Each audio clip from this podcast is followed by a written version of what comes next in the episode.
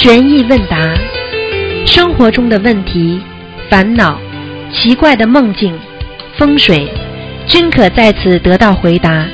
请收听卢军红台长的悬疑问答节目。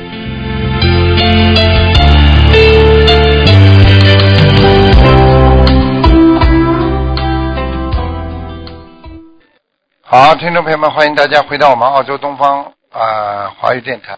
那么今天呢是二零一七年的这个 五月十九号，星期五，农历是四月二十四。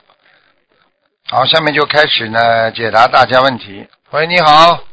喂，师傅您好，给师傅请安。好，谢谢。感恩大慈大悲观世音菩萨，感恩师傅。嗯。嗯，师傅，今天弟子有两个梦境和两个问题，请师傅慈悲开示。啊。嗯，第一个是一个梦境，就是弟子去观音堂值班，呃，一进观音堂就已经看到有很多的佛友在观音堂了。嗯。而且大部分都是妇女，中年妇女。我当时心里很着急，因为嗯还要整理佛台，嗯，很快就要给菩萨上香了，我就跟大家说，请大家帮忙打理一下花好不好？这时候就有一个值班呃值班员去了，那我想去整理佛台，但是我看到佛台的香炉当中的灰都是是白色的糊状，有的还有有点翠绿色，我想那怎么办呢？是不是昨天晚上的值班员拿去平炉了，还没有放回来？那没有办法上香了怎么办呢？这时候很多佛友就在边上讲话，我也没有办法去招呼他们，我就很着急。这时候一位嗯一位观音堂的姐姐来了，就跟他们讲话，我就觉得放心一些了。但是我看着钟十点钟马上就要到了，但是还没有办法上香，我就想呃也许今天不能上香了。这时候旁边有一位嗯妇女就一个佛友就问我。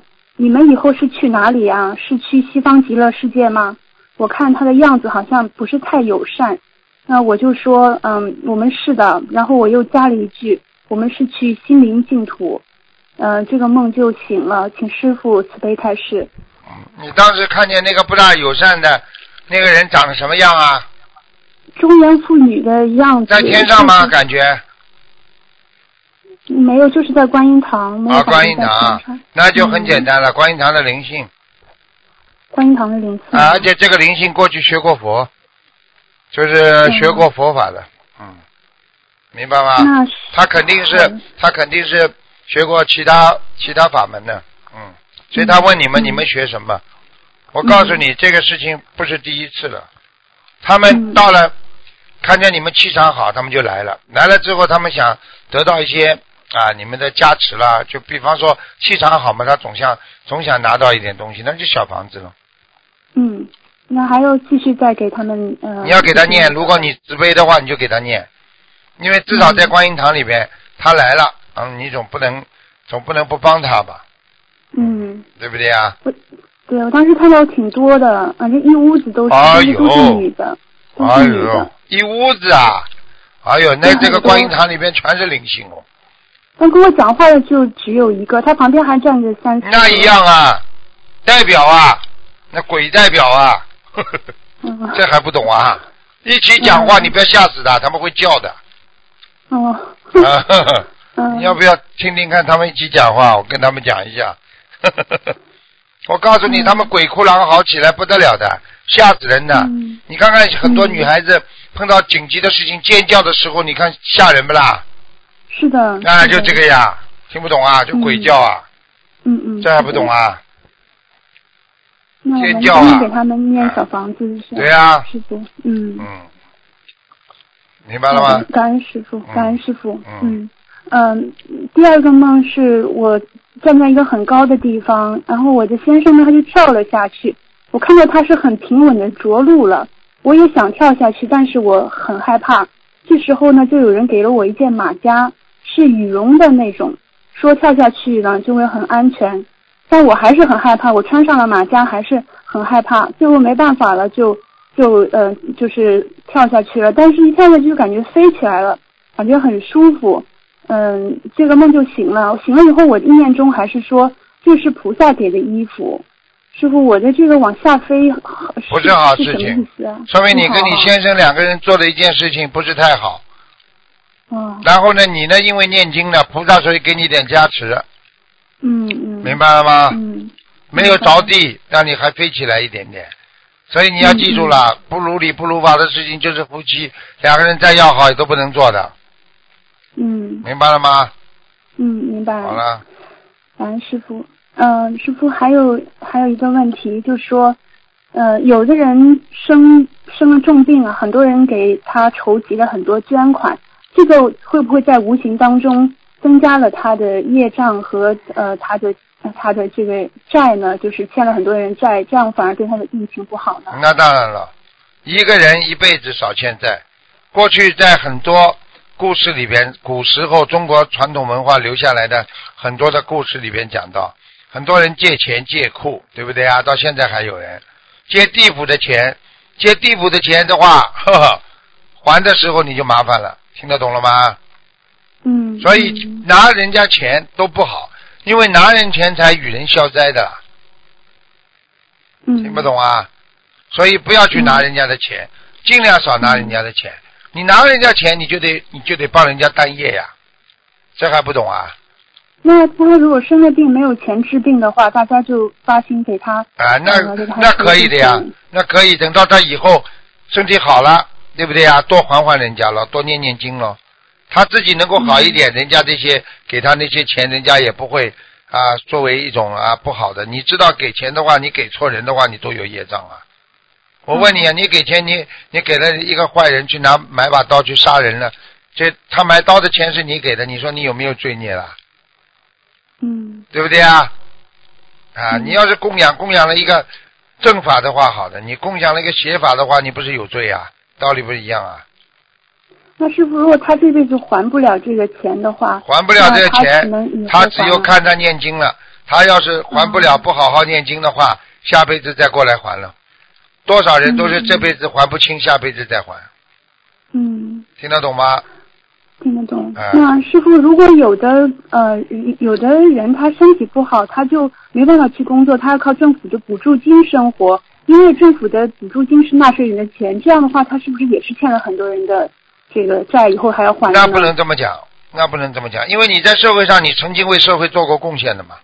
政府的补助金并不是说你现在的，是你过去年轻的时候你打税或者你为国家做过贡献，你年纪大了你有这种补助金，或者就是说你哪怕过去没有给国家做过贡献，你拿了补助金，他希望你以后找到工作，对不对啊？为国家做贡献，所以这都是如理如法的嘛，明白吗？嗯啊，嗯，好了，那就没没问题是吧，师傅？啊，嗯没问题的，嗯。嗯，啊，师傅，对不起，我刚才呃第一个梦境就是那个观音堂灵性的话，因为我们之前大概两个礼拜之前也有一位佛友做到有法师来我们墨尔本观音堂，我们已经给他给他们念了嗯、呃小房子了，那么我们现在是不是还要继续念，还是没有超度走，还是怎么样？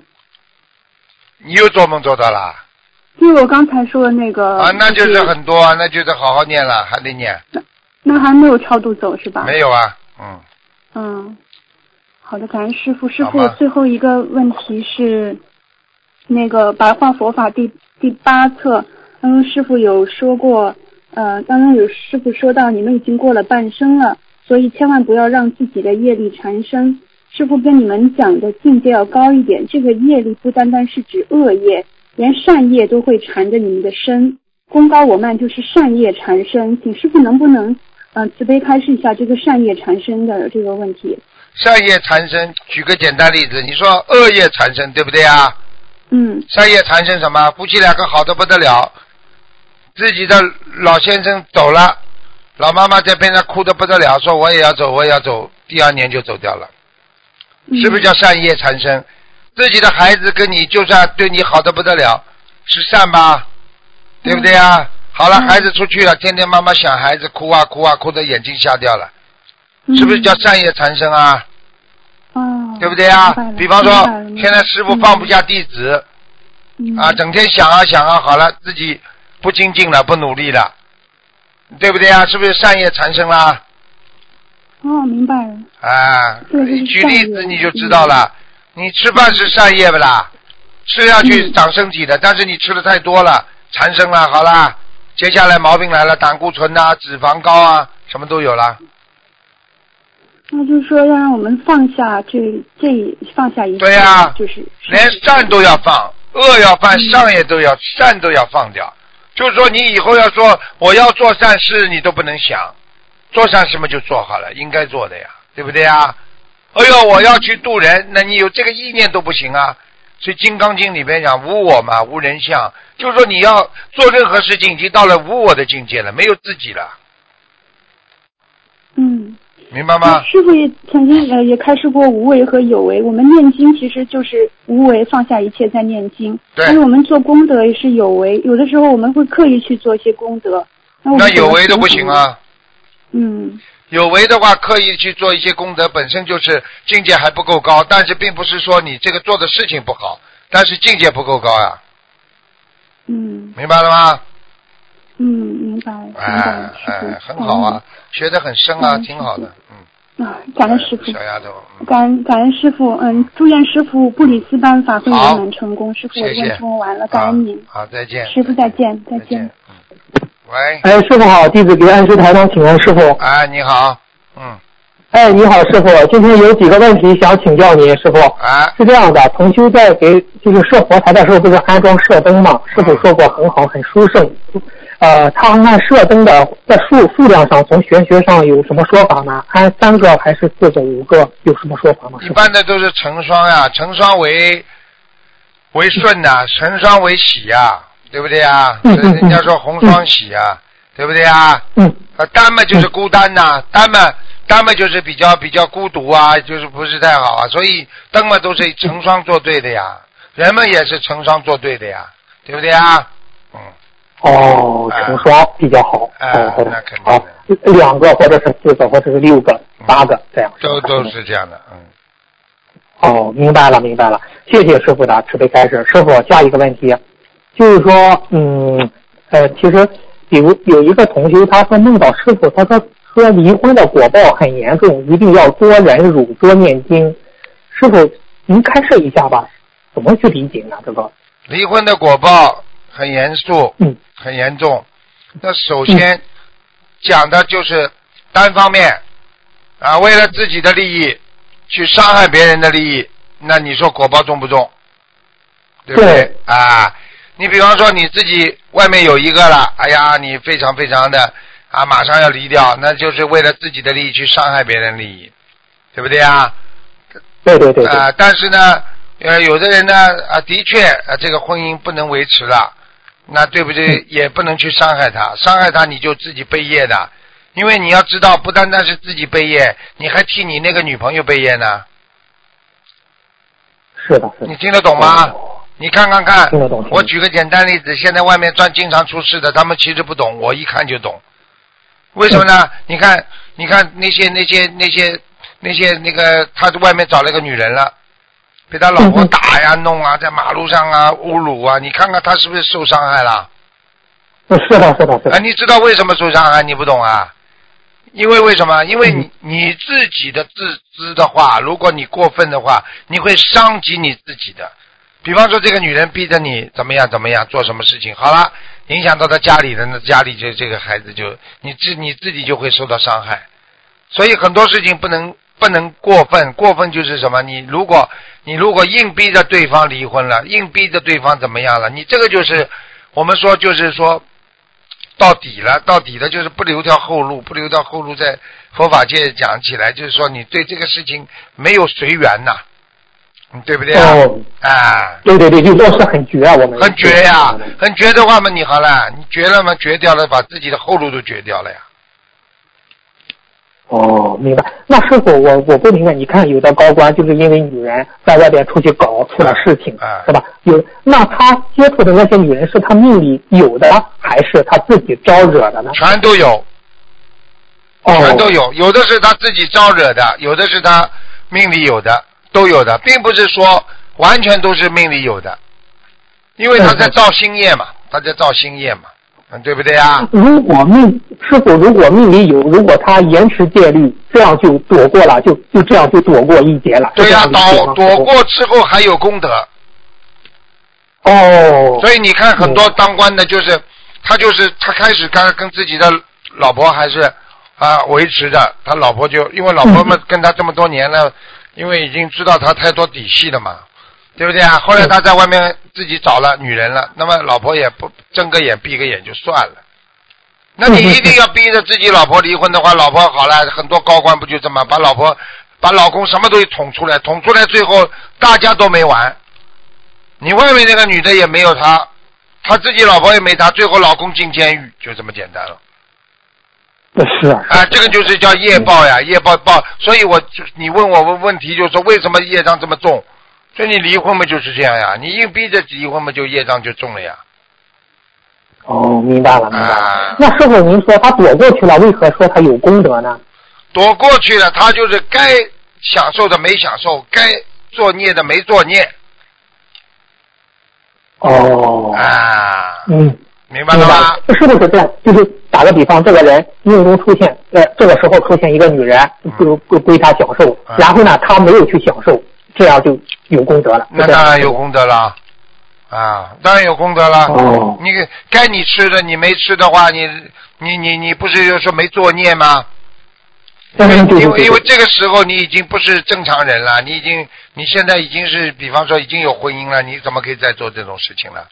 那你去守戒的话，你不叫守戒吗？你不是就没有守住这个邪淫了吗？对对对对对，明白了这。啊，哦就这个道理，哦所以所以这个东西要理要越辩越明啊，因为很多人不懂啊。其实很多事情是很多人你是你是帮助别人，你要替人家考虑，你真的真的考虑清楚这种事情，很多男人就知道，哎呀，这就是狗东狗狗熊捡棒子一样，对不对？玉米棒子。这这捡一个，那又丢掉；再捡一个丢掉，你怎么可能不出事啊？你开什么玩笑啊？嗯，哎是啊是啊是啊啊，那个师师傅啊，自古以来，你看那个男的这个财和色就是这么难过不了呀，过不了啊，财和色呀，这两个是最难的人间。所以一个男人如果能够过财色嘛，你就成功了呀，就成功了。啊对对对对对，对不对呀？嗯，啊，对对对，明白了，谢谢师傅的慈悲开示。师傅，我问您一个问题呀、哎呀，我觉得这个问题真的好好问问师傅。就是我们知道，作为弟子做错了事情，师傅会帮帮帮我们背业。嗯，报答师傅最好的方式就是自己好好修，嗯多度人，嗯自利利他。嗯但是现在有有有这么一句话，就是按因果律，一位师傅能否长久住世，有百分之六十依赖于弟子，他的弟子，特别是挚爱的弟子；有百分之十是前世和今生的功德；有百分之二十是心性；有有百分之十在于空气、食物、空气环境、养生功法和其他方面。嗯请问师傅，他这样说，嗯，这样理解对吗？这这种说法你？你把你把这个百分之几再跟我讲一下，最多的是百分之几啊？啊，百分之六十依赖于他的弟子，特别是挚爱的弟子。我师傅不认为这样，因为师傅如果执着的话，我喜欢弟子，很爱他们，对啊，爱他们，我是爱好的，我不爱坏的，对不对啊你精进学学佛修心的人，师傅很爱；你不精进学佛之后，我去在他身上爱他干嘛？我这个六十我花进去，我还要救度更多众生了，我有这个必要吗？我可以我有的有有的时候是的，有的时候有些弟子犯犯错误，师傅真的很生气，身体气起来心脏都不舒服，血压升高，对不对啊？嗯我告诉你，这种弟子一次、两次、三次结束，你不可能一直这么恨下去，一一直这么爱下去的。他离偏离了佛道了，你还爱他干嘛？嗯，明白明白。那但是师傅，我我们当弟子的做的做的好，对你你你肯定也好。如果做的不好，您肯定为我们背阴啊，师傅。是是这样，道理是这样，但是嗯，但是师傅只要跟菩萨讲嘛就好了。那有些烂弟子哦在外面乱讲话的话，很简单，还是还造谣诽谤，你怎么办？跟菩萨讲咯。末法时期魔性上升，嗯魔就是要把你的慧命拿掉，他才能上你的身。所以你去看好了，胡说八道，在外面乱造谣、乱诽谤的人，你说是一个好好菩萨不啦？是一个好人？我问你，菩萨会这么做不啦？哎呀，哎呀，师傅，你哎呀，你知道吗？就就是有一个有一个男同修啊，哈，真的，当时他家里遇到困难的时候，大家都帮他，哎呀，真的大家无私的帮他放生，帮他结缘小房子。你知道他不修了之后，你知道怎么样？我刚听说的，他他他不他诽谤师傅，你你知道吧？最近我听人说他得都得了一种怪病，医院里都查不出来了。啊，不是好几个不是就死了吗？已经。有什么办法？哎，他作死呀！那你不，这个你不修不修，你你还诽谤是？啊，对呀，很简单了，你可以自己不修，你为什么要诽谤人家？我问你在马路上骂人的人是好人不啦？任何一个法门，不管是谁，只要去骂人的人，这个人就不是一个正法。你看师傅从从来不骂人的，我骂谁啊？对不对啊？我对对对自己弟子严格一点，我对外面的法门，我从来要么不谈，要么就说人家好。我就是这样。对对，师傅，您口中就没有听说你说人家哪个什么是非，根本没有。对呀对呀，对呀，正法嘛就是这样嘛。所以这个这个乱七八糟在外面乱讲话的人们，他自己负自己的因呀，他种的这个恶因，他一定有恶果的。哎，他其实他其实他这么在搞的话，其实他在 破坏国家的这个安定团结呀。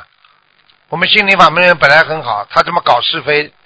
他在破坏国家安定团结，对不对呀？而且他在破坏统一战线。台长做的什么事情，政府都知道。他为什么这么做啊？还假借？师傅都告诉我们，爱国爱民，遵纪守法。对呀，他还假借假借某个人。哦呦，哎呀，有人找他谈谈这什么的，哎，他马上就政府会这么这么随随便便跟他讲的？他是谁啊？是，嗯，哎，你知道师傅，啊，有一个同学说啊，叫我我听了就就就就气，说说找你打图腾，呃，这不叫打图腾，找你看图腾。我说看啥？他说是看那个他刚学佛，呃，但是呢，他贪了人家公公矿个老板的钱，人家把他抓起来了，想看看。我说我师傅叫我们学佛就是要爱国爱民，遵纪守法，他没有好好的按师傅的做，就是贪，贪来就招来祸，这师傅就告诉我们了。对呀。你去看好了，啊，你去看好了，出事的全部都是有敛财的情况的，就这么简单就是贪啊！所以自己自己的做错事情还不知道收敛，那还要这还要继续造孽，然后做了个人业，个人自己背了，背得了不啦？对不对啊？嗯嗯，对对对，哎呀，嗯，这句话要好好珍惜善待我们的师傅，师傅给弟子的是加持，而弟子给师傅的却是业障。不好好修，只有具德的师傅才会为了弘法一生广收弟子，也只有具德的师傅才愿意为了弟子道业增长、积累善行、修正解脱、付诸一切乃至生命。弟子们，你们看看自己过往的业障，看看自己累劫造下的恶业。若不是遇到你们的师傅，你不会听闻佛法；若不是遇到你们的师傅，你不会知知晓因果大道；若不是遇见你们的师傅，你现在还不知道还在哪里流浪生死呢，师傅。唉，没办法，就像一个孩子从小不知道爸爸妈妈为他付出多少。等到他长大了，他自己做爸爸妈妈，他才知道原来爸爸妈妈付出这么多。这个事情就是这样，不到自己的坎上，他永远不理解的。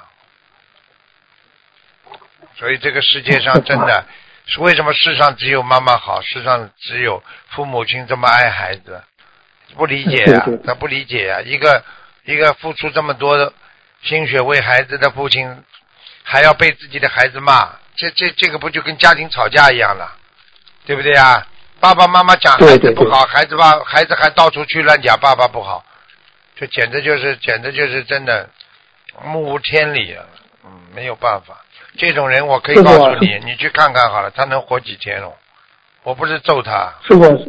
那是否最近是不是护法山要集中清理了？是不是这样？我我上次已经讲了，清理之前嘛，他总要暴露皮的呀。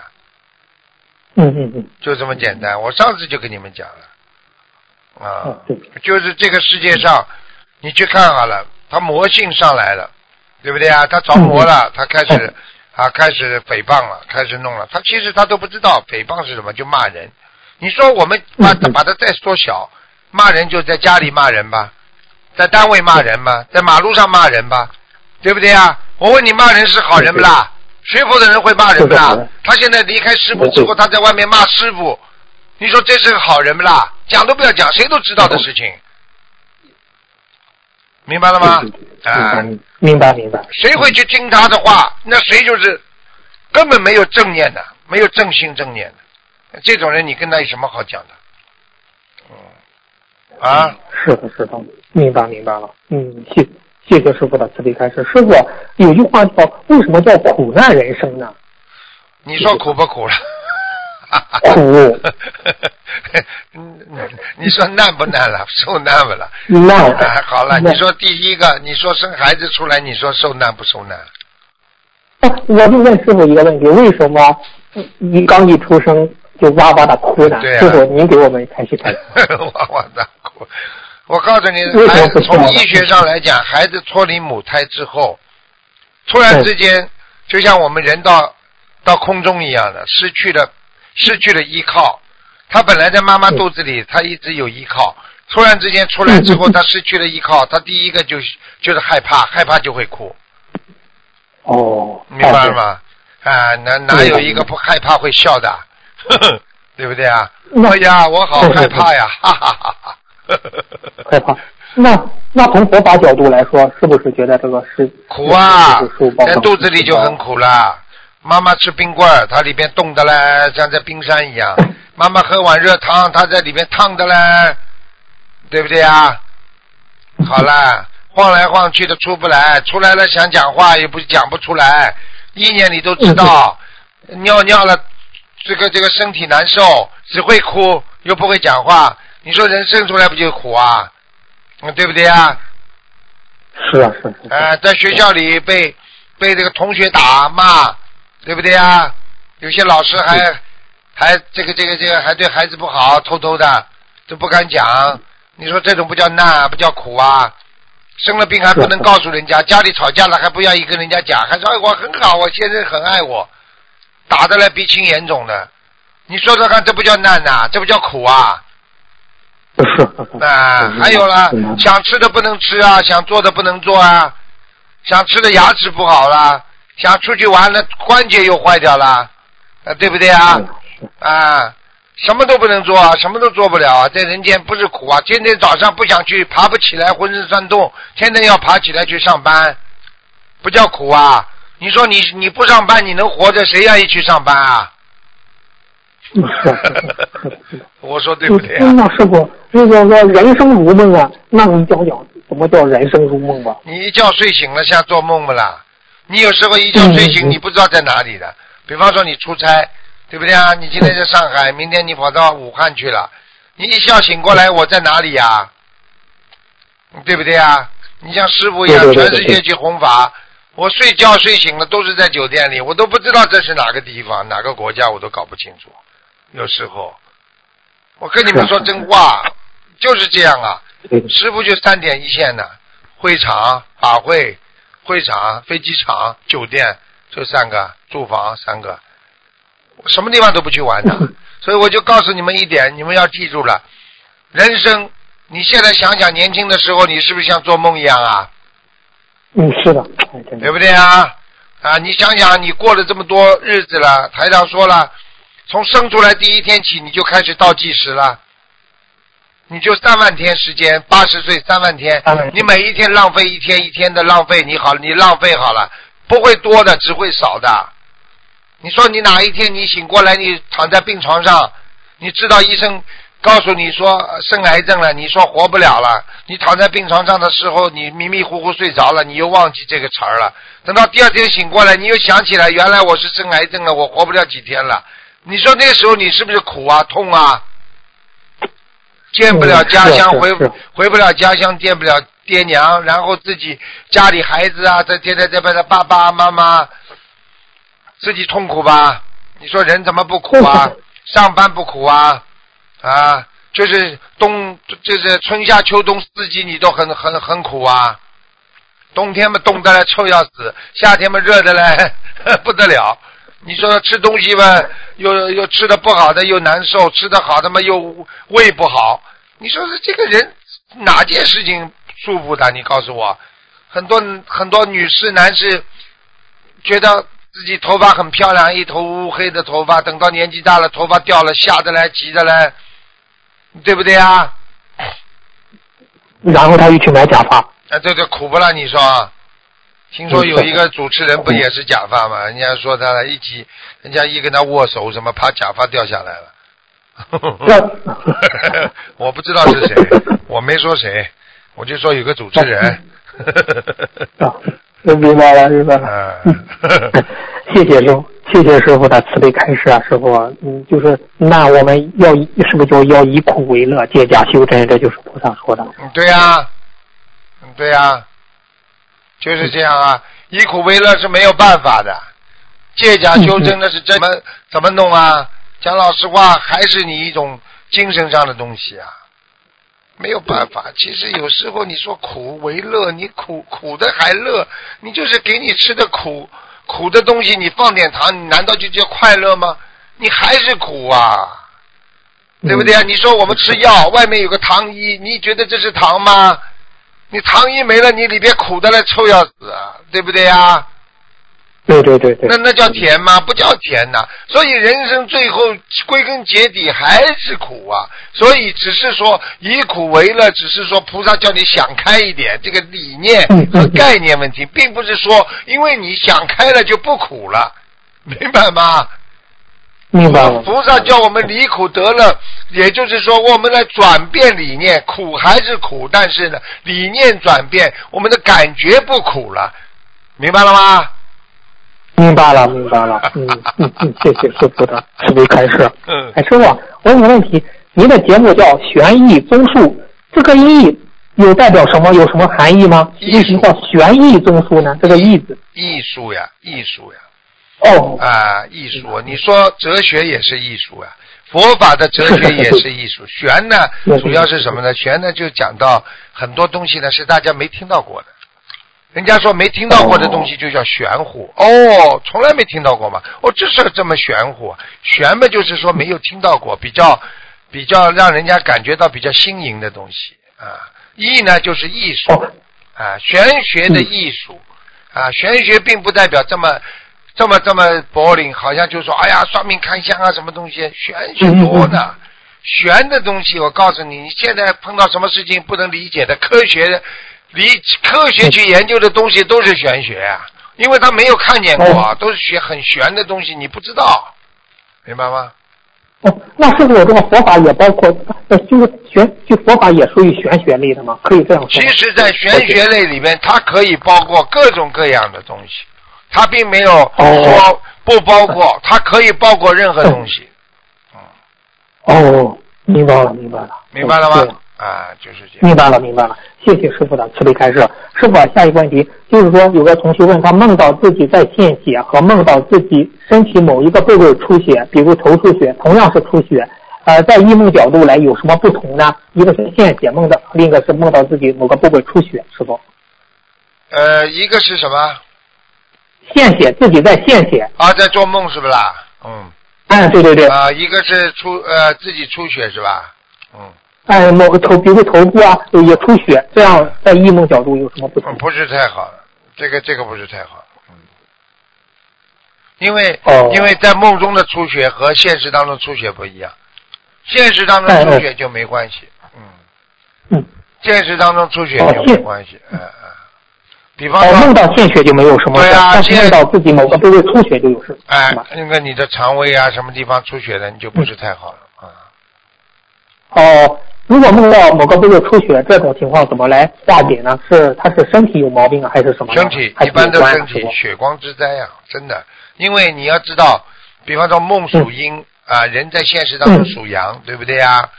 啊，你比方说你阳阳在生活现实生活当中，你会感觉到有倒霉的事情，有血光之灾了，你可以这个献血啦，放点血啦，人家说就是避免血光之灾，对不对啊？验血就是避免血光之灾嘛，啊，所以很多人验血就消掉很多血光之灾。但是呢，在梦中呢，这个血呢那是真的了，因为你的灵魂，所以你要是真的在梦中啊有什么血的问题，你就要特别当心了，要念消灾吉祥神咒，还要念大悲咒，增加自己的能量。最好弄到这种事情要烧一张大悲咒，嗯。哦，呃一张自修的是吧？对呀、对呀、对呀、对呀、对呀、哦，那师傅，呃那是不是到了三六九关节的话，是不是去献献血比较好呢？是这样吗，师傅？三六九关节的时候，呃不要这这我这个是血是随便你们的，比方说验血也是好，也是可以的呀。哦，去验验血就行了。哎，验验血的话，只要见血嘛，人家说一见血是你的血嘛，就一样。所以你看很多印第安人，他们过去血缘关系说要成成婚姻，要把男的手割破，女的手割破，两个手啊割破的血流在一起啊，你们的血流在一起了，所以你们现在是联姻了。哦，是是是，有这种。啊印第安人的风俗。哦呃，那他这种风俗有什么讲究吗？就是这种血，他就是就他是告诉你以为血流在一起，两个人就好了啦？那个孩子跟妈妈打架，孩子还孩子身上的血还是妈妈的呢。这个是是境界问题，人的身体一切都是空的，只是脑子境界问题。你如果有脑子的话，嗯，不是血血缘关系，我们佛友为什么就不是亲人胜似亲人呢？嗯，对不对啊？嗯啊。就是这个佛情啊，是吧？对呀、佛情佛情胜是个胜是感情啊，胜是亲情啊。很多亲情为了争房子，为了吵架争财产，吵的嘞，打的嘞。你看我们佛友之间，对不对啊？啊，哎，不去争，从他们他们想要就，我们就想他们想要就要吧，哎一呦。很多我们的佛友就是人家分财产，我们都不争的。后来人家你拿去吧，拿去吧。哎呦，你看看家里，哎呦，姐姐学佛学的这么好，哎呦，一点不跟我争，你看看看。嗯去争哈，有什么好争的？争来的也是假的，对不对啊？我不是经常跟你们说过，有一个佛友，我这这这跑过来问我，这这这为了争一点点房子，四个平方，他的孩子不听他的话，来问我嗯，对对不对？他妈妈来问我怎么办？我说你你不要去争了，我真的会有血光之灾，不听啊，他嗯儿子说说回去争啊，争了最后好了，他他他家里人把他的耳朵都扯掉了。哎呀，四个平方有什么意思啊？你告诉我，这个世界真的，你在澳大利亚已经已经定居了，人家已经已经是觉得你已经很比他们幸运了，还要跑回，哎呀，中国再去争房子，你这制造麻烦，给社会社会也制造不安呐、呃对不对啊？是，哎，就这个道理。这个就是贪心招来祸，是这样吗？嗯，对呀、就是贪心啊，呃，贪嗯贪不够的，人的贪心真的贪不够的，嗯。啊，嗯嗯，明白了，谢谢师傅的慈悲开示。我分享个梦境，嗯，师傅他是这样说的，哎，你看这个同修真的与南京菩萨好有缘，他梦到了南京菩萨带他去了一个地方，弟子问这是哪？南京菩萨说这是四川的贡嘎山。南京菩萨说，我曾经在山上采过药。然后南京菩萨带这个弟子到了山的上方，弟子看到山很大，白白的上面雾气环绕。然后南京菩萨就把弟子带到了天上，到到带到到了炼制丹药的地方，拿出一个扁圆的米白盒子，那盒子上上面有螺纹，里面放了好多颗药丸，有七八颗。南京菩萨就给了这个同修，呃，这个同修问南京菩萨这个药丸怎么用啊？南京菩萨说，将来你救人的时候，拿一颗放在水里，或者直接入口。那这个同修问，那么这个我的药丸放在哪里呢？南京菩萨说，放在你胸口的这个位置。接着呢，这个同修的胸口地方就出现了白光一闪。准备走的时候，这个同修就问南京菩萨：“你为什么带我去贡嘎山呢？”南京菩萨说：“我在这个山上受过难，当时为采药，真算是历经千辛万苦了。当时，哎，当时他心想，南京菩萨是不是用天梯把我送下去啊？接着，太上老君看到太上老君来了，太上老君用手中的拂尘一扬，他就踩着拂尘下来了，梦就醒了，师傅。嗯，是啊，所以所以我跟你说，南京菩萨也好，太上老君菩萨也好，他们都是非常善良的，非常好的，明白了吗？嗯，那师傅，你看南京菩萨说，他说是这是四川的贡嘎山，曾经在山上，南京菩萨说曾经在山上采过药，结果这个同修上网上一查，还真是有这么个贡嘎山，是他们说当地封为神山，并且说是。对啊，就是啊，你不知道南京菩萨看病那是一流的，嗯，那师傅弟子问，南京菩萨他不是告诉他，我在这个山上受过难，当时为采药，真算是历经千辛万苦。请问师傅，是不是南京菩萨有一世也是在这个地方做过名医啊，给为大家治病啊？师傅有啊有啊，对，就像其实像李时珍这种嘛，都是仙人，都是菩萨呀。嗯。哦明白了明白了。那那师傅，为什么南京菩萨和太上老君有点像啊？他俩有什么关系啊？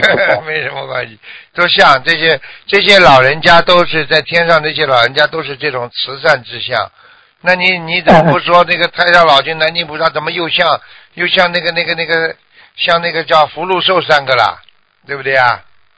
哦，啊哦，像不啦？都像的，都那种老人家都是天上老人家都是那种形象，非常慈眉哦善目的，嗯，慈眉善目。慈眉善目，那那师傅，南京菩萨给他药丸，叫他叫他将来在救人的时候就是用，这个是不是对这个同修的，就是将来培养这一块对呀呢？师傅？其实给他的药丸是什么？药丸又不是吃在嘴巴里，又不是给他在现实当中的，已经给他放在他的身上了呀，放在他心上了呀。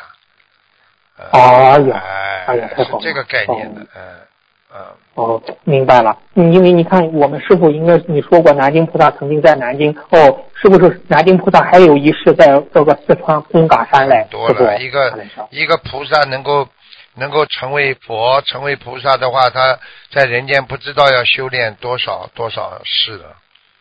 哦呀，是是是啊是，你真的。看看师傅在人间吃了多少苦啊，没办法。哎呀，嗯，过去啊，现在啊，你们知道的都讲了嘛，就算了；不知道我也不会讲。反正大家心心里知道，任何一个人的成功绝非偶然的，对不对啊？所以一个大菩去嫉，所以嫉妒人家的人，全世界是最傻的人，看人挑担不觉重啊，嗯对不对啊？对对对。就像现在有一个嫉妒的人也成不了菩萨。啊，是对呀、就像现在有一个有一个老人家的竞选一个什么什么一个大的一个这个领导人一样，就是那个那个这个总统一样，他自己这么大年纪了，他做生意做生意，他以为他自己很能干的，他做了几天他才知道，哎呦，原来这么不好做的。哎，这个老人家，嗯，那师傅，你想，您您当时就是在人间经历了这么多事，上去了，哎呀，又又为了成佛又再下来，又上去又下来，就是真的是历经这种艰难对呀。对的，很多很多佛都是这样的呀，在人间多少事救度人，就像一个好的干部，一定要下到嗯下到地方上去帮助他们，然后才能提升的更高啊，嗯，一样道理的呀，对不对啊？对对对，明白了明白了，谢谢师傅的慈悲开示。师傅，五月十六日图腾节目里，是当时这个同学问师傅剖腹产选择什么时间比较好？师傅说早上剖腹产，这个请问师傅，这个具有普遍性吗？还是针对性他呢？普遍性，绝对普遍性。嗯，哦，你要这就是因为早上阳气足啊？对呀、一日之之之，一日最旺的时间就是在早上呀。嗯，哦，那时间上是六点、八点、十点还是哦？啊，六点八点，哦，或者就是你要是，当然你在十二点钟之前都是很好的。都很好。你说哦你说过了五十之后，那就不好了。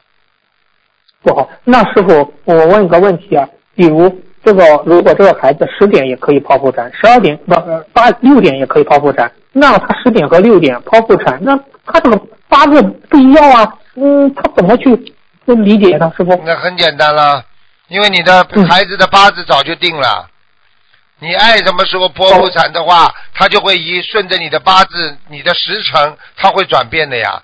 转变是微调，但是你的主要的命运已经定下来，因为投胎投在你这个母胎里边，他已经知道他是档次高和低了。哦，那我明白了，明白了。就是你剖腹产的时候，只是微微的一调，并不是那种显著的。对了对了，明白了吗？哦，明白了。啊，哎呀，明白了，是是是，感谢师傅的慈悲开示。嗯嗯，师傅，再问个问题：五月十六日图腾节目里，师傅对一个业障比例涨到百分之五十七的同修开示，师傅说，因为他想不通，所以业障比例上涨了。请问师傅，是不是一个人想不通，意念就造业了，而且很很肯定的引致很大的一口业和身业，所以业障比例就上涨了？师傅，完全正确。一个人想不通，哦不但但业障上涨了，血压也上涨了，胆固醇也上涨了，糖尿哦是这个这个也上涨了，怎么能想不通呢？想不通是全世界最傻的人了，想不通这就到后来就是个神经病啊！哎呀，明白了吗？我明白了。你看看很多人想不通，不就是自杀了？不是神经病啊！你好好活着，你有什么好想不通的？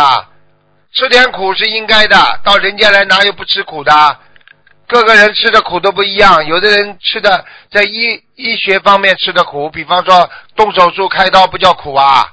有的人们在家里吃的穷一点苦，对不对？有的人在单位里啊，这个这个这个自己要用呃不不大敢讲话，这也叫苦啊。什么什么不叫苦啊？你跑出去下雨的话，淋得你湿透了，也也叫苦啊。嗯，明白了，明白了，哎谢谢师傅的慈悲开示。师傅，我最问最后一个问题吧，弟子不理解，就是说，不是您当时也开示过，给父母放生不就是延寿吗？师傅，哎哎如果父母有业障，给他给他放生，这个功德是给他延了寿啊，还是先给他消了业呢？师傅？看他自己身上的业障情况的。如果他业障很大，先消他业；如果他的 功业障不大，啊，他需要功德，那就是功德。哦，是这样理解吗？就是如果他业障很大，给他放生，没有给他就是子女给他求延寿，没有延寿，而是直接给他消了业了。如果他的业障比例降下来了，再给他放生就延寿了，是这样吗，师傅？对对对，就是这样。实际上，那他这业障比例降到多少的时候就给他延寿了呢？如果求的话，一般的讲来讲起来，只要你不造新业，你就会延寿。嗯嗯，新业不能造，所以哦师傅一直跟你们讲，就是不能造新业，不能造新业，就是这样。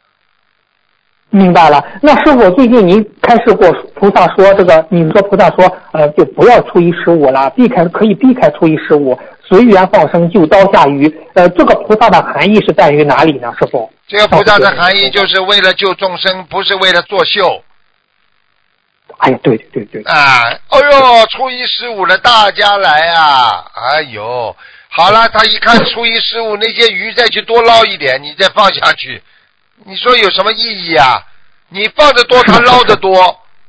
你要是随缘的，你今天呢，我们我们上次去放生了，那人家本来这些鱼呢，全部都是我们虽然鱼少，但是这些鱼本来全部送到饭店里去的呢，一条条大的来不得了。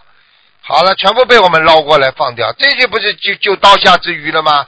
人家饭店里没有鱼了，那就对了，那你才叫救人呢，明白了吗？对对对对对对对，有的地方他们放生了很多，他出于失误他就鱼老板就多进，这样就不好了，是这样。对呀、是多进多捞啊，这这这捞不完的，捞了再放，放了再捞，你说有什么大的含义？你为了救度众生的话，你为了救人性命的话，你当然不应该作秀啦。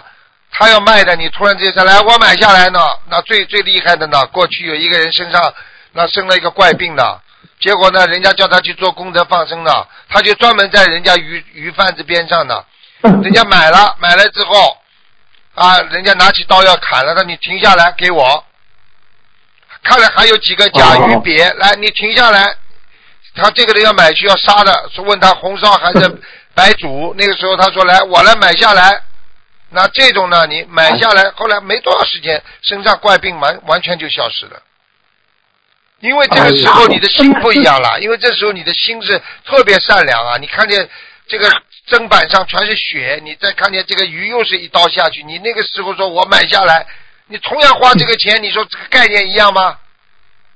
不一样的，不一样。好了，就这个道理啊。那那师傅，嗯，在讲的初一十五佛菩萨圣诞放生功，不是天上下来的菩萨，呃，那那个神灵多。那但是如果去救这种刀下鱼，随缘去买放，是其实其实功德也是很大的，是这样理解吗，师傅？虽然为什么呢？初一十五人多的话，你功德大嘛？因为大家都在行善，所以菩萨就下来，嗯那也是好的，因为这是众大家一起做那个那个那个共业嘛，共善业了，不是共恶业了，对不对啊？那么菩萨下来了。对对对对还有一种呢，你比方说你这两三个人放刀下之鱼，那怎么办呢？菩萨也不一定下来啊。但是我可以告诉你啊，护法神一定把你这个光辉业绩给你报到菩萨那去。哎真的，真的，真的，嗯，哼嗯，嗯，明白了，明白了。啊好，谢谢师傅的慈悲开示，要感恩师傅。啊那师傅再见，师傅，好，再见，再见，嗯，再见。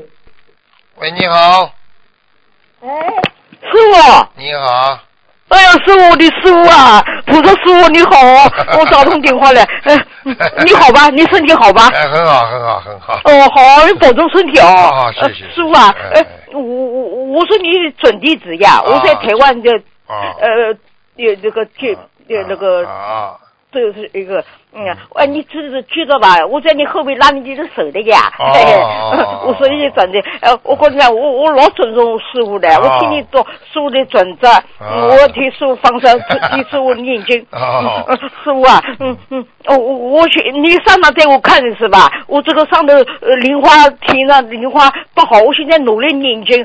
呀，嗯我天天晚上念经，把这个悲华普法摆到我床床头上睡觉。嗯哦嗯我现在那个天上的莲花好不好啊？师傅啊？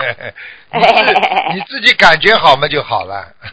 哦哦，我的好师傅啊！哎，我现在是吧，那不好看图腾的，我就要请师傅，嗯，呃，保佑我，呃，加持我，呃，努力的念经，我要，我一定要到天上去，我不做，我再不做呃错事了。啊嗯，你加持我，啊嗯，保佑怎么样子再再努力，再更精的呃念经。你只要觉得你只要觉得每一天活一天少一天，你就会努力的。啊，你只要觉得活一天会少一天，你就会努力的。哎，师傅啊，我觉得是不啦？呃，菩萨保佑保佑我是不啦？我我我觉得我自己的寿命很长哎，师傅啊。我你是那我就恭喜你了，你活一天会多一天是吧？你学你后来活到活到后来你就变成一岁了，刚刚生出来了是吧？呃呃，我的好猪哎，我跟你讲啊，我现在是吧，因为不好看图腾的，我上班做个梦是吧？哎做个梦这个嗯。一个人是三个孩子，我给他抱一个孩子，嗯三个孩子抱了一个孩子，哎，是合适我想是吧？是不是我的小孩呃小孩子？我我打胎过的，晓得吧？根本嗯我就我就念经了，嗯念念呃送送小房子，嗯七遍，我我许愿是呃三七二十一，我我许愿二十一遍，我我超度。啊，对吧？哎，我我，好好超度嗯，师傅，我跟你讲啊，我我我我我现在是吧？你把我们当孩子，我不当你你是父亲，我要孝顺你，啊我要我要哎，我一定要孝顺你，我我我呃这个你要孝顺的话，况要到你你呃就好好香港念经去了。你就好好念经就好了嘛。哦哦，我听话的，我好好念经，只有念经看，呃，师傅讲要看白话佛法，我看白话佛法，我我念经好好的念经啊。嗯好呃，我我我许个愿晓得吧？我跟观世音菩萨讲，我说我要告师傅一步一个脚朝天上发去。哎我告师傅这一道你玻璃呃心理房嘛，你天上不是有个房子嘛？哎我我会到我会到伺候你的，我在你旁边，哦哎，一到你这个。因为到了天上之后不要伺候的，到了天上之后，每个人身体都很好，想到哪里就到哪里，飞来飞去的，很好的。哦哦哦哦哦，嗯嗯嗯，师师傅啊，你你你一定要保重啊！啊好你要要要，我们这么呃几万个这个弟子要靠你那个加持，嗯好叫念经的，我看。好好好好好。哎呀，我你加持我啊。好，加持哎，好师傅啊，我我我我我呃到香港看你啊。好，再见再啊见。，你看你你你晓得我的，我是白头发哎。哎，是啊是啊，哎，你看到我吧？哎怀孕最最最重要的子蛮大哦。别啊白头发我这个鼻子发财很好不好？我这个发财老嗲的，发财好吧？发财啊！哎，你要发财啊！哎，这个是观世音菩萨佛佛财，啊，佛财，我以为你哎，发啊，我我都是是香港的那个呃观世音菩萨，呃嗯呃都是那个，嗯呃这个你看菩萨来过吧？来过，嗯哎呦，嗯，护法神来过吧？谁呀？护法神啊！哎，护法神来过，观地菩萨来过，嗯。哦哟，我这个嘞，哎，我假是呃，师傅啊，保佑我努力修修行修行。好呃是呃观世音菩萨保佑我努力修行修行，永不退退退转。永不退转。嗯啊 嗯好的，师。傅，我晓得你很喜欢我的，我老听话的。我我我我我香港到香港去啊好，我我你是我的呃长辈，我要孝敬你的。哦我已经我你看，呃我说啊，只有你几万个徒弟，只有我一个人叫你是菩萨师傅，就是我啊。哦，好的，好的。哎，我我我香港会啊。好，再见，再见。哎，香啊港，你要保重啊，一定要保重啊，再见我的好师傅啊，啊再见菩萨师傅再见，菩萨师傅再见。嗯。哎，这些老妈妈能够学佛学的这么开心，我就很开心了。嗯。喂，喂，师傅，，啊，呃，感恩师傅。嗯，喂，师傅，请讲，嗯，呃，就是有有有呃有有三个问题，请师傅开示。哎，就是我们呃人人内心都有佛性嘛，我们本性是很清净善良的，都是跟佛菩萨无二无别的。就是所不同的是，我们在找回本性的过程当中，我们内心中的那种觉觉悟的时间特别短，时间不长，很容易被外境改变，被烦恼覆盖。而佛菩萨能够一直保持这种彻底的纯纯善和清净。我们怎样能够时常保持内心最清净自在的状态呢？就是时常以菩萨为榜样，就是每一天呐，把自己要做的事情啊想一想，是不是跟菩萨一样。所以还有就是看白话佛法也是个好方法，时常的激励自己和勉励自己，你明白吧？啊，所以呢你怎么样想让自自己成为菩萨和不让自己不精进呢？最好的方法就是天天要精进的努力，就是跟他反其道而行之啊，对不对啊？嗯那人有惰性，我就不懒惰啊；人有贪心，我就不贪；人有恨心，我就不恨。反其道而行之，你这样不就是能够脱离那个贪嗔痴三毒了吗？对不对啊？嗯，啊对，好的，感恩师傅，弟子明白了。还有师傅，就是我经常有时候很敏感周围的一切事物，就是太敏感了，请师傅呃，就是开示一下怎么去除这种敏感力呢？一个人太敏感，我告诉你，就是得病的根源。哦，一个人不能太敏感，因为这个世界都是假的，听得懂吗？所以我们说，菩萨告诉我们虚幻世界，太敏感就是说明你已经把这个事件看得太真了。哎呦，这件事情不得了了！哎呦，那件事情不得了了。其实这件事情有什么了不得？我问你，年轻的时候学习学校里的时候，你这件事情不得了了，那件事情你现在还想起来可笑不可笑了？可笑。好啦，那当时啊，老师骂我们两句，回到家哇哇大哭，抱着被子。你现在想起来，你现在叫你哭，你会哭不啦？就假的啦。所以有时候太敏感的话，就是说你要经常这样来想。比方说你觉得这件事情很大了，发生了怎么办？你就马上就想，一个月之后这件事情还会成为怎么样？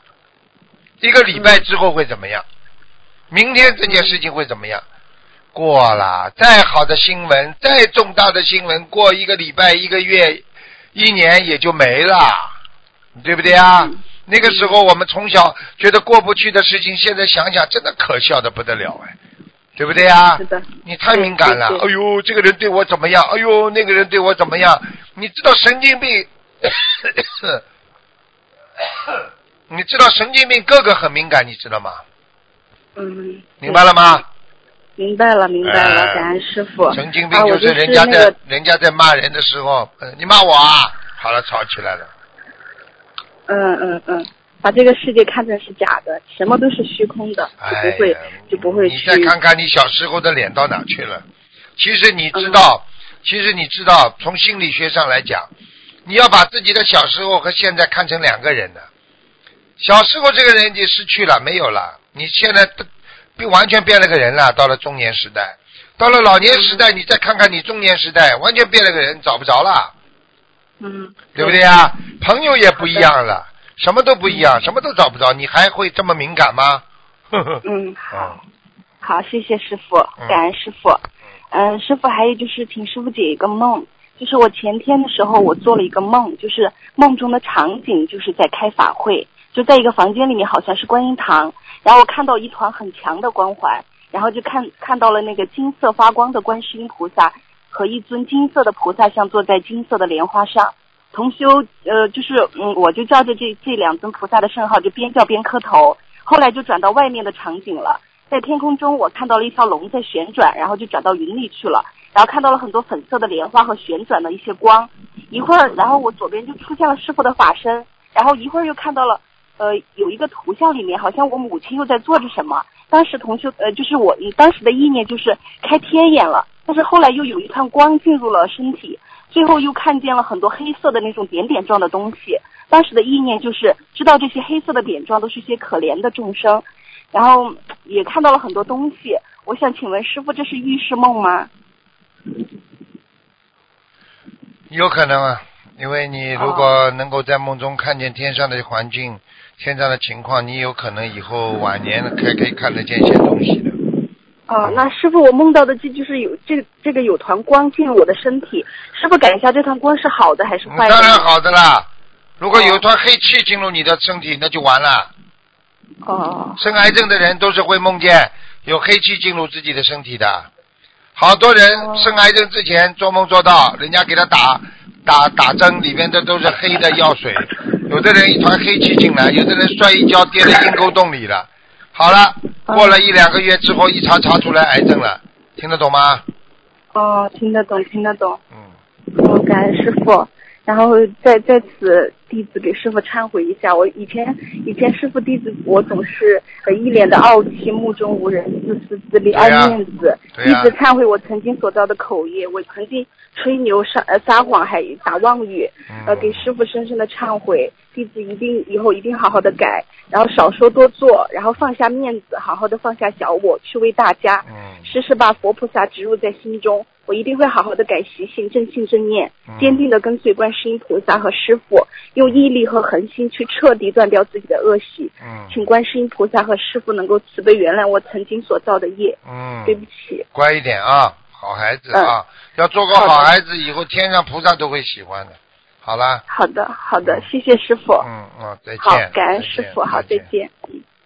喂，你好。喂，师傅。你好。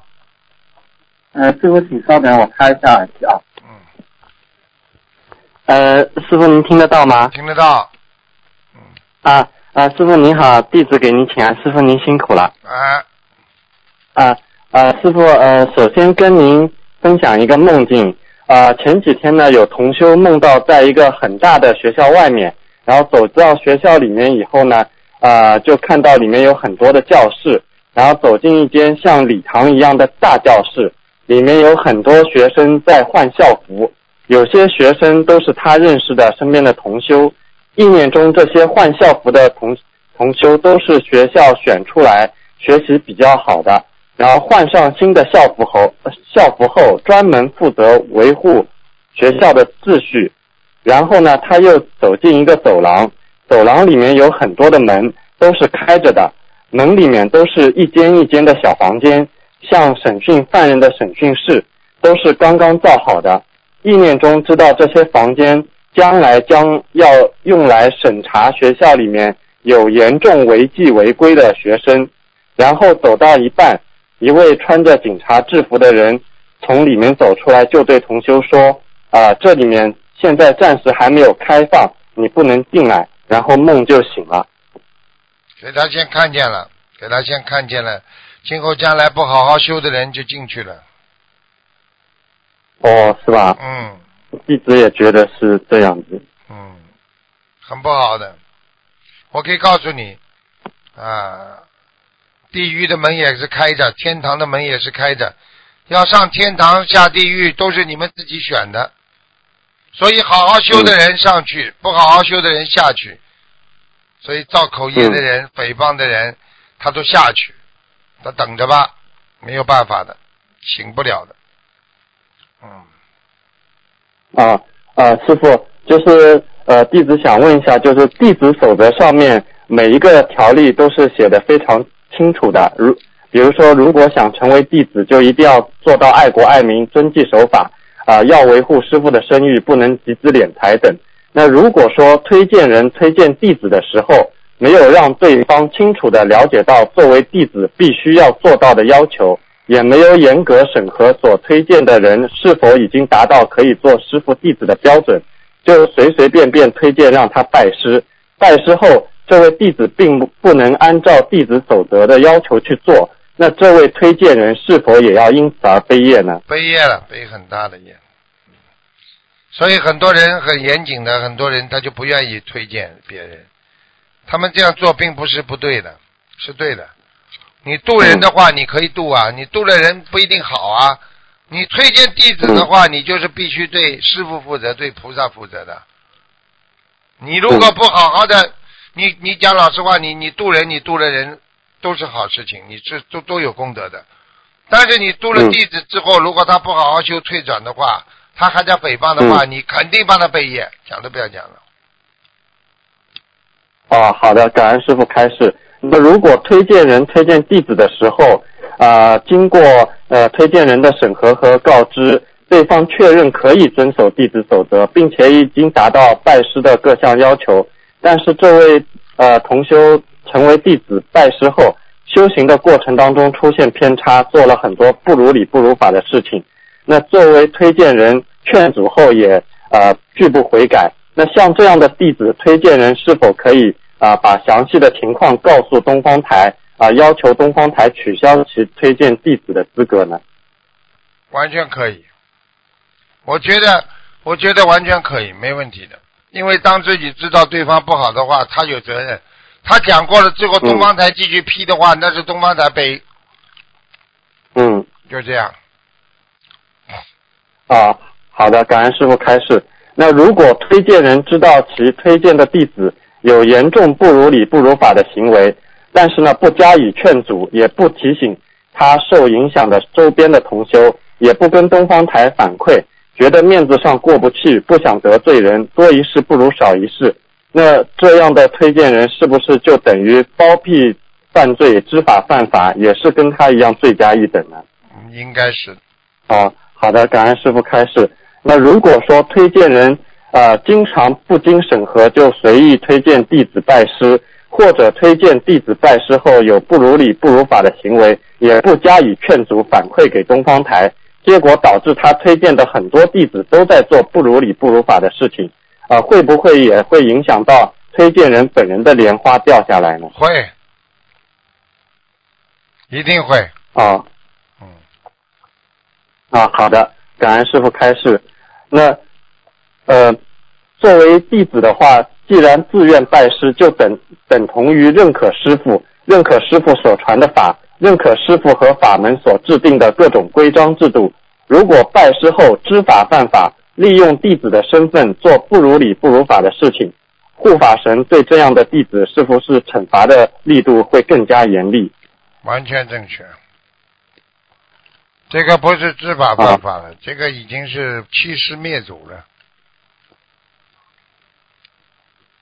哦，祖是什么？这个我们的祖是什么？我们的祖就是佛陀。我们弘扬的佛法，嗯佛法的祖是什么？为什么叫佛祖啊？嗯不是叫欺师灭祖啊？你欺负师傅了，对不对呀、嗯。好了，啊，好，感恩师傅开示。然后现在就是有些弟子在平时当中弘法度人非常积极，讲起来也是一套一套的，还成为了一些小组和群的组长。但是，一旦度人多度到多到一定程度以后呢，就感觉非常容易被名闻利养所诱惑，要么就是被魔障和邪说所障碍，轻则修行懈怠，重则退转，甚至谤佛谤法。请师傅开示一下，这主要是由于什么原因引起的？我们应该怎么样去避免？很简单，从来没学过佛，自从学了心灵法门之后，师傅把他们引进佛门了。引进佛门之后，没想到这么多人自己谈点体会啊，帮人家做了一些事情了，大家这么把他当成佛一样，受不起了，受不起之后，意念出偏差，在人间公告我们，然后要名要利，开始走出、嗯。走入邪道，所以到后来就会退转，明白了吗？嗯。就是说，这个人从来没有被人家做过领导，突然间做领导了，这种人一定做不长的，明白吗？哦，好的，啊、感恩感恩师傅开示。啊，师傅觉得尊师重道是中华民族的传统美德。古语有云：“国将兴，必归师，必贵师而重父。师者，人之模范也。一日为师，终身为父。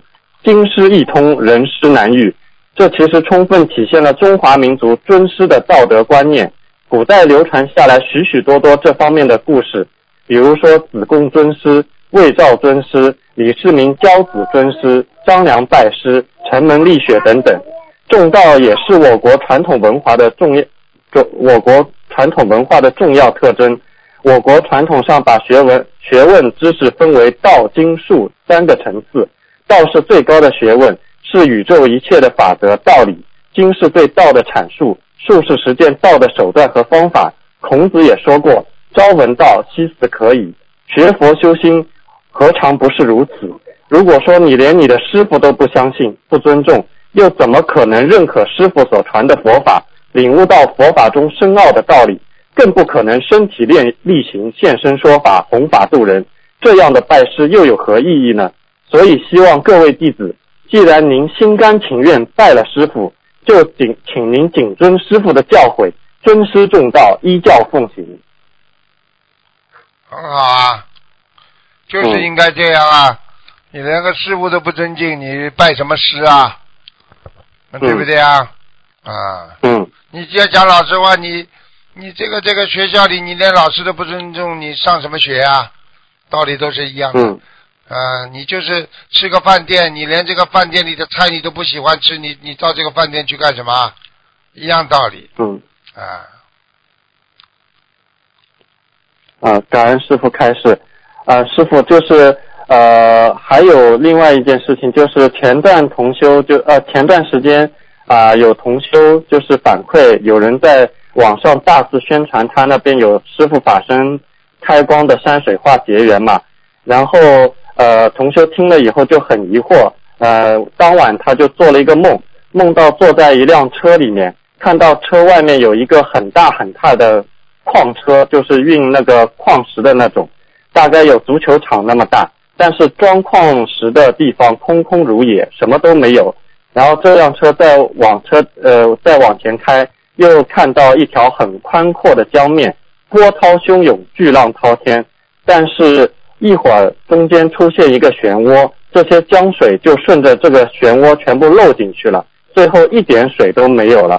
啊、请问师傅，这个梦河呃是什么意思？水都漏光了是吧？啊，对，嗯，这个不是件好事情。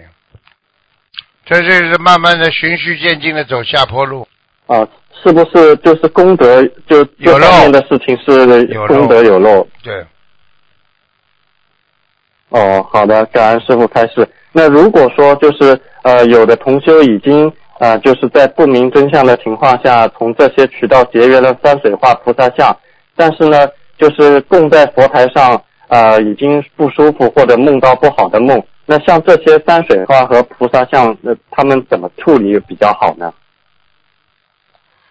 山水画呢供了之后呢，虽然你是不如理不如法，但是山水画呢也没什么坏处，只是功功能不大。加持过、开光过的功能特别大，它会散出金光。那一般的山水画放在家里呢，也就是增加一些气场。好了，嗯，哦，好的，感恩师傅开始。那如果说对方就是结缘山水画的那个人本身他是啊、通灵人，那就是会不会这个山水画和菩萨像里面，他会就是放一些不好的气场的东西进去，从而影响到佛台呢？应该不会。哦，嗯，啊，好的，感恩师傅开示。呃，然后啊、师傅就是呃，弟子觉得就是作为弟子的话，其实平时学佛修心弘法固然重要啊、但是护法也同样重要。因为在这个过程当中，如果说你碰到啊、别人有不理解的，或者说恶意的诽谤，啊，如果说你选择恐惧或者说逃避的话，这个其实也是在自己的心中埋下一个疑惑疑惑的隐患。反之，你如果说能够用师傅的一些呃正信正念的开示，佛法的一些正信正念的开示，去跟别人好好的解释，啊、能够啊、劝阻别人不要再做这样的事情，呃，这样其实也是对自己的道心的一种巩固，呃，不知道这样的想法是不是对？嗯，太累了，睡着啊了。呵，你再能不能再简单的再讲一下？师傅对不起，法身又上天了。哎，对不起，对不起，刚刚真的是上天。嗯嗯，看到一个看到一个老年纪的一个一个白头发的一个人，嗯在跟我说的什么话呢？嗯嗯，他在跟我啊说、说什么话呢？你在你在叽叽呱呱在讲，我这 这没听到 没听到。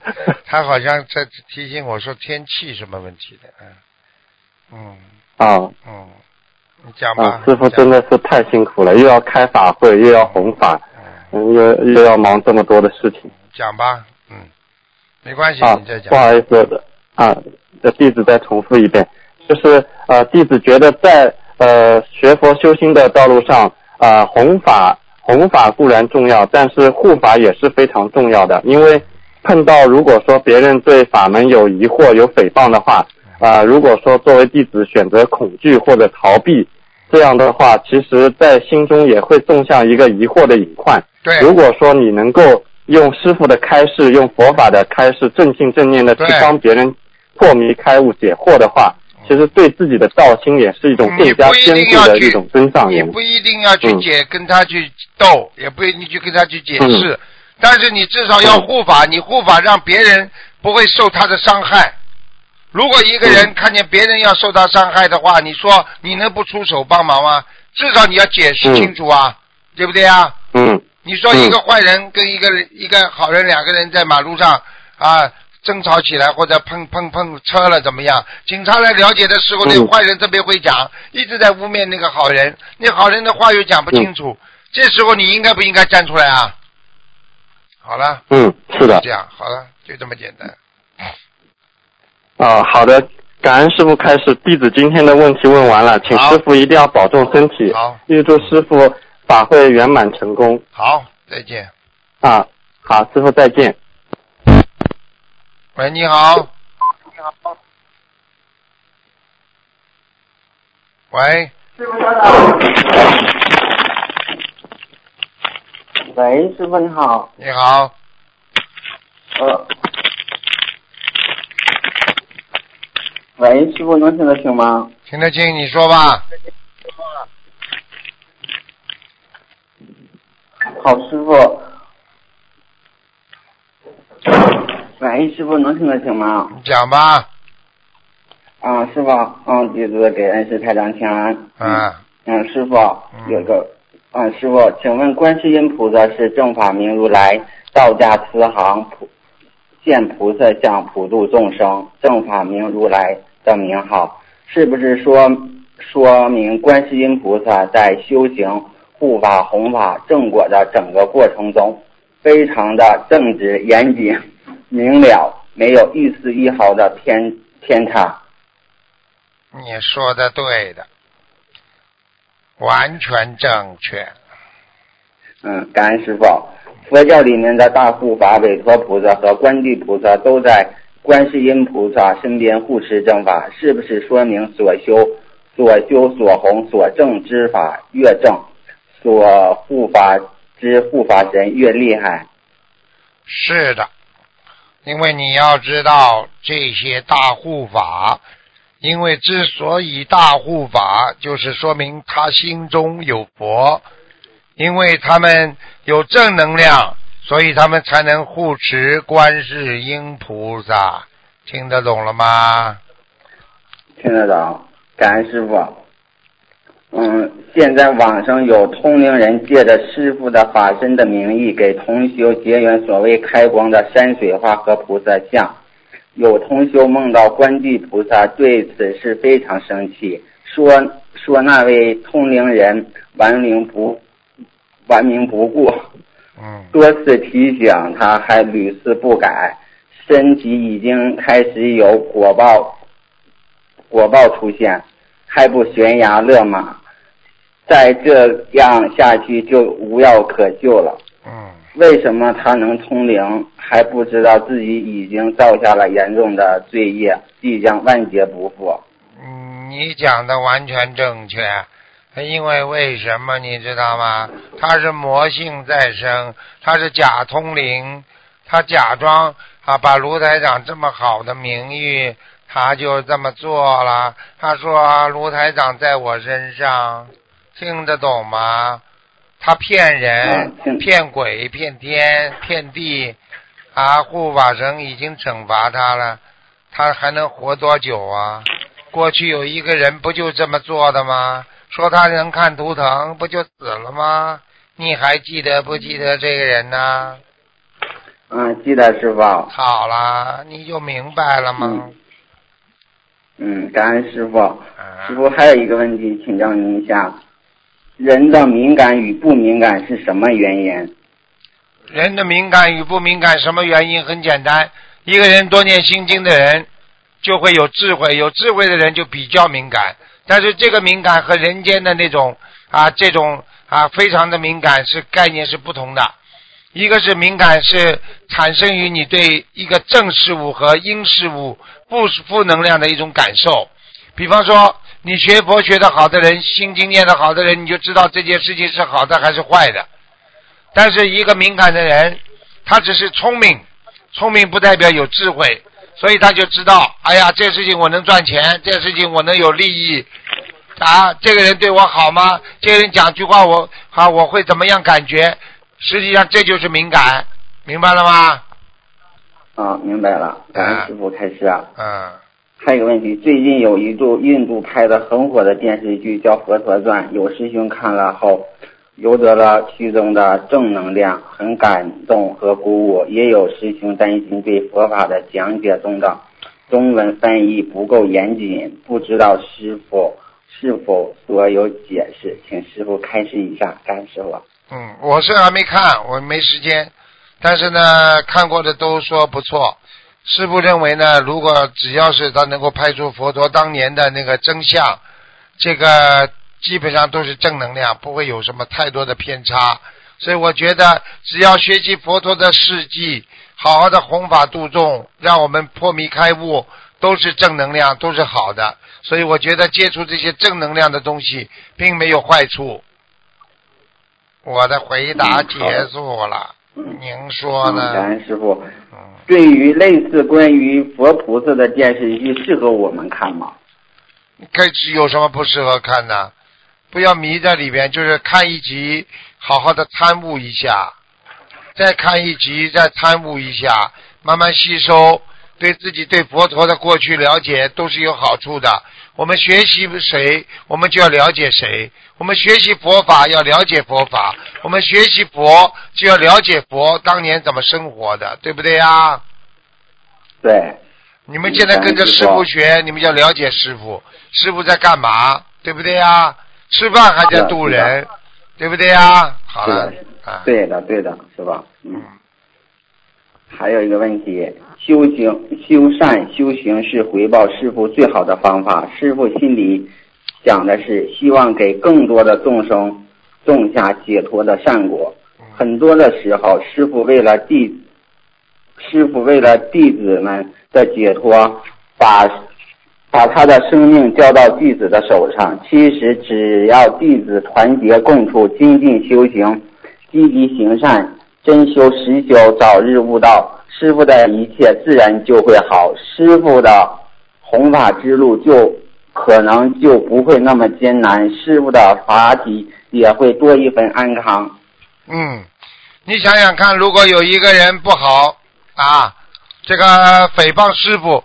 这个全世界都知道，谁骂师傅的话，骂自己的师傅的话，这一定不是一个好学生啊，也不是个好徒弟啊，对不对呀？这么简单的道理，居然还有人会凑合他，居然还有人会被他说动。你说说人多可怜，有几个能升到天上去的？所以为什么菩萨心疼人间，就是迷惑颠倒。像这种事情，你只要想一想，一个人骂自己父亲、骂自己母亲，这个会是个好孩子吗？一个人过去磕头跟着师傅学了，学了自己好了，突然之间骂师傅了，你说这个人是好徒弟吗？这最简单道理。你就是说平时不算师傅跟弟子的话，一个人经常诽谤别人，他说人家不好的话，那不就是一个是非者吗？你也会相信他的话，那你说你是不是一个愚痴之人呢、我还有什么话讲啊？明白了吗？明白了。好了嗯，感恩师傅。师傅教会了我们学会感恩，请问师傅，是不是当我们真心感恩他时，感恩他人时，会对方的善良部分转化为功德呢？会啊，你要是对别人好，感化别人，你善良的就会有功德，因为你学佛了之后，你善种善就变成功德了。你没学佛之前，你做的都叫善事，听得懂吗？啊，听得懂，感恩师傅。你举个简单例子，你过去一个人在外面帮助别人，人家说你做善事，等到你加入某一个慈善机构了，你帮人家做，人家说哦你是红十字会的，哎呀红十字会在做好事，现在明白了吧？啊，明白了，哎，就是这样，感恩师傅。嗯，嗯，下一个问题，请问师傅，我们在参加完新加坡灵神大法会之后，同时是不是天上对我们这些佛子子代界各方面的要求更严格？比如说钱财、男女方面一定要干净，如理如法，否则果报会更严重。请师傅开示一下。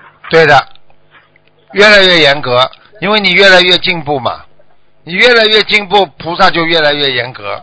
举个简单例子，你过去过去是群众，组织上对你并没有很高的要求，你现在成为某一个部门的领导了，那组织上是不是对你要求更高？对不对啊？你是党员了，对对对你境界要求更高，是不是这样？就是这样。好了，是的是的啊，嗯，师傅，嗯，弟子有一个梦，请师傅帮解一下。嗯。嗯，师傅就是那个在一个佛同修家的那个佛台里边，但是就是轻轻的，就是睡着了。完了，但是梦见就师傅嗯来了，师傅显示一个八卦的图形，但是图形呢就是圈圈是没有字的，但是中间呢就是一个是一个圆圈，写的是个好字儿。这还了师傅说了两遍，啊？师傅说了两遍，说记住了，记住了。这还不懂啊？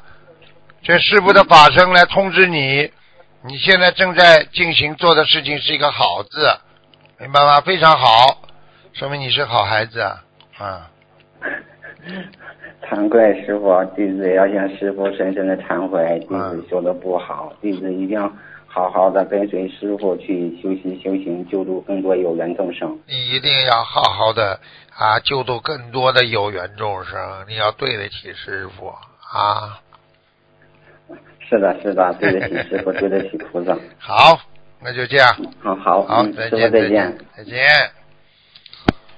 好，听众朋友，因为时间关系呢，我们节目就到这儿结束了。非常感谢听众朋友们收听啊！今天打不进电话，听众呢，呃，这个明天也打不进了。呵呵呵明天台长要到布里斯本开法会啊，这个希望大家好好学佛修心啊，进一步努力啊，排除万难去争取胜利啊，下定决心啊，不怕困难啊，排除万难去争取胜利。